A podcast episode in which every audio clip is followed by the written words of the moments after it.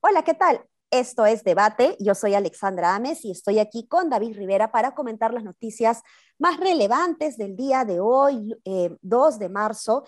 Y ya aportas casi a menos de una semana de em, la sesión del Congreso en donde se va a escuchar la política general de gobierno por parte de Aníbal Torres, pues ya empiezan a calentarse eh, o a darse este precalentamiento eh, vinculado a eh, lo que podría pasar este día respecto a si se va a dar o no la confianza. y bueno, el día de hoy se ha tenido una conferencia de prensa, también vamos a analizar un poquito la lógica de esto.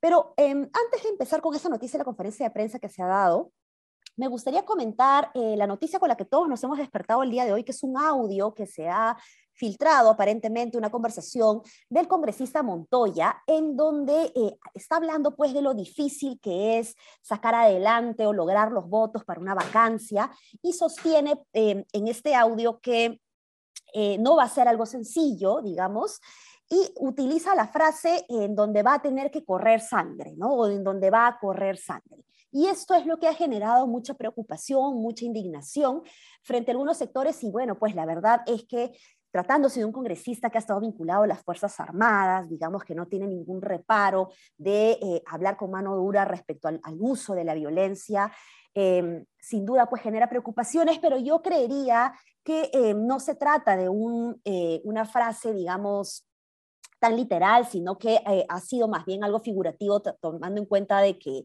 lo que está tratando de decir es que va a ser algo difícil de lograr y quizás está usando, digamos, algo así como en su momento el, ex premier Valer mencionó de la, va a haber la, yo sé la bala de plata o vamos a tener, tirarnos balas de plata y balas de oro, ¿no?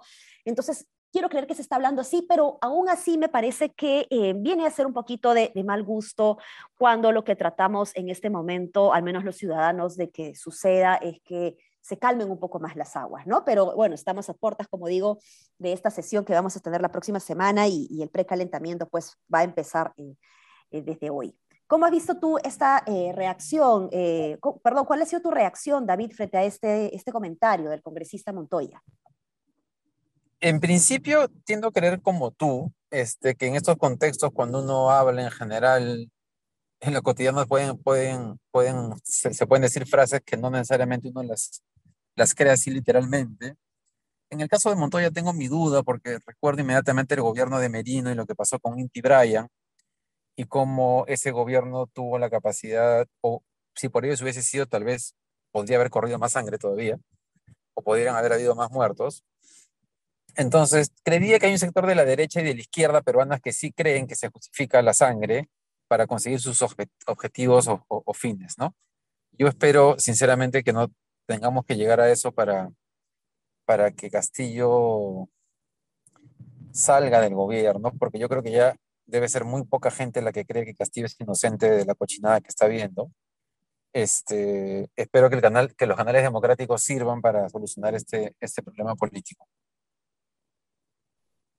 Sí, pues además, como tú dices, eh, ahora que mencionas a Inti Bryan, eh, viene a ser pues una frase eh, de, mal gusto en un momento como este, digamos, porque ya, ya tenemos un antecedente muy cercano, digamos, sobre el uso de la fuerza por parte del Estado, por parte del gobierno, y, la verdad que puede pues generar este, preocupación como, como se ha venido dando en el transcurso del día, ¿no? Em, pero bueno, en todo caso, el día de hoy se ha tenido una conferencia de prensa, el Premier eh, ha tenido una conferencia de prensa el día de hoy con varios de sus ministros. Y la verdad, David, yo no entiendo eh, cuál era la lógica de la conferencia de prensa, porque normalmente se suelen anunciar pues, puntos importantes, acuerdos, ¿no?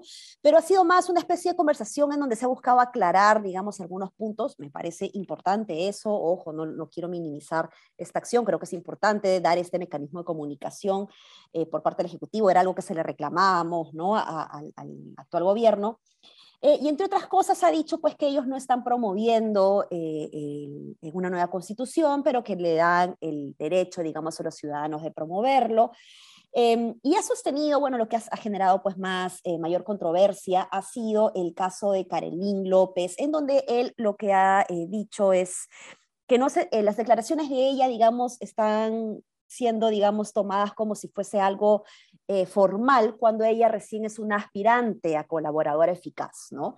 Yo creo que finalmente o sea, es cierto, ¿no? Todavía no es formalmente una colaboradora eficaz, pero no van a cambiar sus palabras, digamos, lo que diga hoy o lo que puede decir mañana cuando ya tenga el, el, papelito, digamos, de que es colaboradora eficaz de manera formal, ¿no? Entonces, está tratando de minimizarlo. Em, han tratado también de, minimizar eh, un poco las reacciones o las preocupaciones que puede tener la ciudadanía alrededor de la política de salud. De hecho, eh, justo, eh, David, tú me comentabas antes de empezar eh, la grabación de que había una marcha de médicos también reclamando la necesidad, digamos, de que renuncie el ministro de Salud, pero en la sesión de hoy, Aníbal Torres, pues, en realidad lo que ha dicho es que sí, se está continuando, digamos, con el proceso de la vacunación, entonces no, no hay ninguna luz de que vayan a cambiar al ministro en un momento, pensábamos, ¿no? Probablemente que lo iban a cambiar antes de la sesión del 8 de marzo, pero parece que esto no va a ser así, ¿no? Eh, sin embargo, algo curioso de la conferencia de prensa es que esto se dio de manera paralela a la misma hora eh, cuando el Congreso estaba sesionando eh, y en donde estaba esta ex eh, directora de comunicaciones, se me ha ido el cargo, David, ayúdame con esto, eh, de Jimena PCM. Pinto. Jimena Pinto, sí, pero el cargo exacto es secretaria ah, de comunicaciones. sí, la, sí, de, comunicación social, sí, de la PCM. De la PCM, efectivamente, que recuerden, ella pues renuncia hace unos, ella sale hace unas semanas y con una un gran eh, anuncio, digamos, hablando de la política eh, de eh, Aníbal Torres de no querer incluir a algunos medios en su plan de publicidad, ¿no? Y, el día de hoy Jimena Pinto pues lo ha reafirmado y no deja de generarnos preocupación porque creemos pues que con este tipo de, políticas o de pensamiento que puede tener Aníbal Torres, pues mucho no ayuda al propio gobierno, ¿no? ¿Cómo has visto tú estas dos cosas, este, David, tanto la conferencia de prensa de Aníbal Torres eh, y lo de Carolyn López, y eh, luego las declaraciones pues, de em, la ex secretaria de Comunicación Social de PCM. No, eh, lo que sí, Torres, pues, digamos, está, está, está, está en, una, en una función rarísima porque, porque su jefe, Pedro Castillo, es el líder efectivamente de una mafia que está cobrando coimas por las obras públicas. Entonces tenemos un presidente que él está intentando defender y que es indefendible. Pero estaba pensando en el tema del 8 de marzo y en si el gabinete debe recibir o no la confianza, y tal vez podríamos hablar un poquito de eso. Este, y tengo la impresión que Torres no debe recibir la confianza y su gabinete. ¿Por qué? Por el ministro de Salud que han puesto, y, hasta, los personal, hasta el personal de salud está en contra del ministro de Salud. Eso es un problema en sí mismo, ¿ya? Segundo, ayer Juan Pablo León ha ahondado en un tema que ya había denunciado, no, no, recuerdo bien si la República o la Encerrona, de los jefes policiales que están siendo cambiados en, el manejo del tránsito en la ciudad. Y se han puesto policías específicos en ciertos paraderos de colectiveros y esos paraderos están llenos de colectiveros en este momento en la ciudad. Eh, podríamos pensar, y Juan Pablo León suelta la, suelta la hipótesis, de que están haciendo lo que, lo que, lo que hicieron en, Huancayo, cobrar coimas para poder operar ahí. Es más, creo que habla directamente del asunto. Y lo tercero, porque como tú decías, Jimena Pinta estaba en el Congreso hoy día contando cómo el señor Torres pretende direccionar la publicidad estatal en función a sus intereses y además tratándola de corrupta Jimena Pinto cuando el corrupto, cuando quien se está comportando de una manera corrupta es él y quien está defendiendo un corrupto es Torres. Entonces tengo la impresión que, ya es hora que el Congreso le comience a hacer pagar un costo político a Castillo por, sus, por su responsabilidad. ¿Tú qué crees? Mira, yo estoy en la misma línea que tú. Eh, pero no estoy tan segura de cómo va a reaccionar el Congreso, ¿no?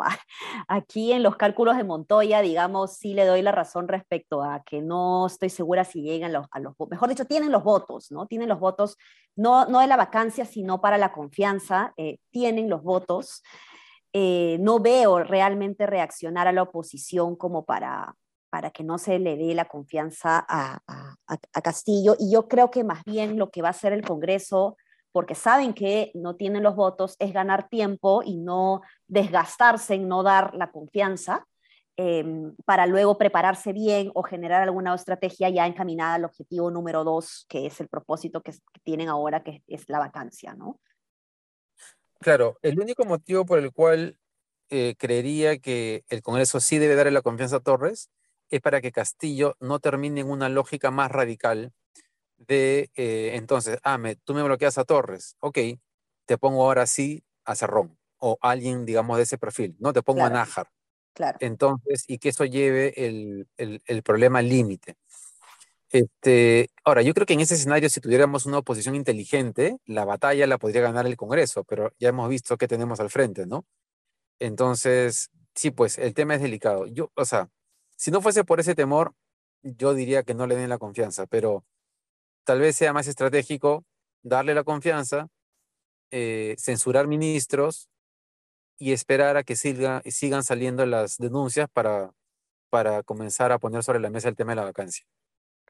Sí, pues vamos a ver eh, qué, qué, nos espera para, para, el 8 de marzo. Me da, me da mucha bronca, David, te confieso que el 8 de marzo, que es el Día Internacional de la Mujer, sea eh, opacado, digamos, por, por lo que va a pasar, ¿no? Ojalá, ojalá se pueda eh, sensibilizar un poco o difundir lo que normalmente se suele difundir, ¿no? Para la reflexión frente a este tema tan importante del cierre de brechas de, de oportunidades y de acceso eh, entre hombres y mujeres, ¿no?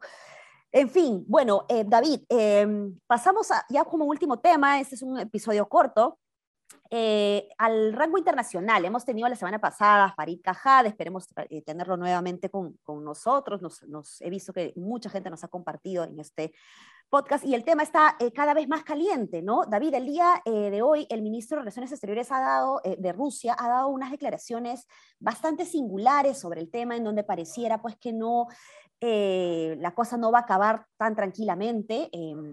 Hay eh, una serie de sanciones sociales, digamos, que se han dado también. La FIFA ha anulado la participación de Rusia en, el Mundial. Acá los peruanos están deseando que Chile o Colombia nos declaren la guerra también para que suceda lo mismo.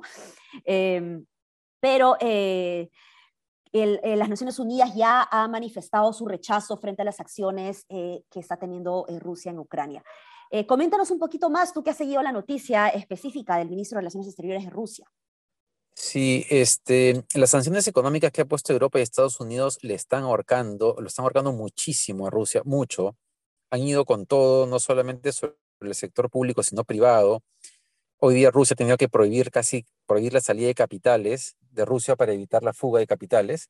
Este, em, y claro, lo que ha dicho el ministro de Relaciones Exteriores es porque se ha dado cuenta que lo que ha hecho Europa y Estados Unidos es eh, ahogarlos para que retrocedan en su invasión a Ucrania. Entonces ha lanzado esta amenaza sobre el tema nuclear. Ahora, yo a Putin lo creo capaz de cualquier cosa y me parece que es preocupante. Lo único que me da un poco de esperanza es que China, el presidente chino ha salido a decir como que está dispuesto a mediar porque, mm, a ver, ¿cómo? No, no sé la palabra exacta, sí lo he leído, pero es como que, como que se está excediendo, ¿no? Rusia, digamos. Entonces, y China ya no está alineado con ese exceso. Entonces, digamos que eso es lo que abre un camino de esperanza de que Rusia se pueda pensar en seguir en esta cosa matonesca de ver este de la amenaza nuclear, ¿no? Sí, pues, y, estas sanciones económicas que mencionas también están relacionadas pues con, con lo que estos países nos suelen eh, proveer, ¿no? Acá hay una serie de productos que, que están afectados o que van a ser afectados, digamos, y por lo tanto sus precios, que no son eh, un tema menor, ¿no? Estamos hablando eh, del petróleo, del gas, del trigo, em, que, finalmente pues decanta en el alza de precios de, de los alimentos en el, en el, mundo, ¿no? Así que eh, complicado, esperemos que las cosas puedan solucionarse pronto, esperemos que con, con ya el involucramiento de las Naciones Unidas, con este rechazo pueda ayudar un poquito más, pero pero yo la veo un poco, un poco difícil, ¿no? Soy, soy escéptica por el momento porque las cosas están saliéndose de las manos un poquito, bueno, bastante en realidad. Eh, bueno. Solo, solo, solo, un comentario, Ali, es que los ucranianos están resistiendo de una manera impresionante, eh, porque eh, Rusia ayer tenía como 40 kilómetros de tanques rumbo a Kiev, y, y, esa resistencia me ha hecho recordar que en Netflix hay un documental muy bueno sobre eh, eh, un levantamiento social en Ucrania, creo que el 2014, 2008, 10, no sé, que derrocan a un presidente y el documental sobre lo que hacen los ucranianos es buenísimo. ¿Cómo se llama? no me acuerdo el nombre. Ya. Ok. Vamos a buscarlo igual. De hecho, va a salir por ahí si ponemos Ucrania. Em, bien, ¿algo más que querías mencionar, David? Sobre. sobre... No, solo eso. Ok, entonces nos quedamos con eso. Ya mañana también regresa Paolo para acompañarnos. Eh, y nos vemos. No se olviden de entrar a nuestra página web, eh, Sudaca eh, Perú, a nuestras redes sociales y eh, compartirnos en este episodio. Nos vemos. Vale, disculpa que no corte, solamente que acabo de ver que el documental se llama Winter of, on, Fire, o sea, como invierno de fuego, algo así. Buenísimo. Gracias por el dato. Winter of Fire. A, verlo para entender un poquito. Nos vemos. Chao, chao. Thank you.